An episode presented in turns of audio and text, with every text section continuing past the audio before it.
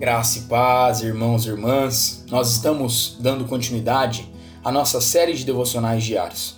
E hoje nós estamos no dia 20 de outubro de 2020.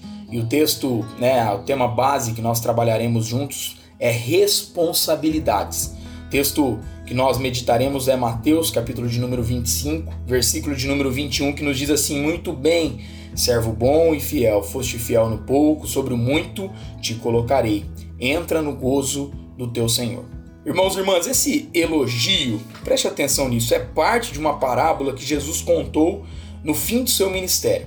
O servo-alvo do elogio havia usado os talentos dados a ele de maneira sábia e responsável. Eu creio que responsabilidade é um traço do caráter cada vez mais incomum nos dias de hoje. Responsabilidade esta, de fato, relacionada à fidelidade, né? Expressamos nossa fidelidade a Deus de várias maneiras: na persistência, na lealdade, em nossos relacionamentos, na responsabilidade, na administração do nosso tempo, dos nossos bens, dos nossos dons, enfim, da nossa vida.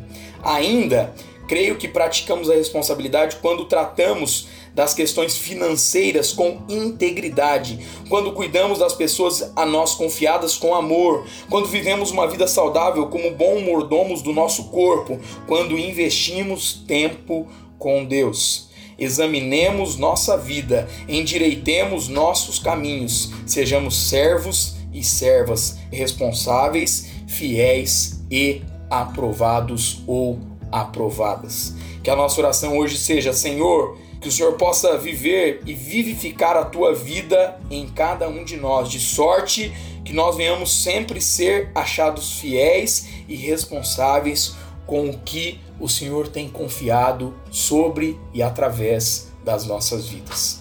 Deus abençoe meu irmão, minha irmã, sua vida, sua casa e a sua família, em nome de Jesus.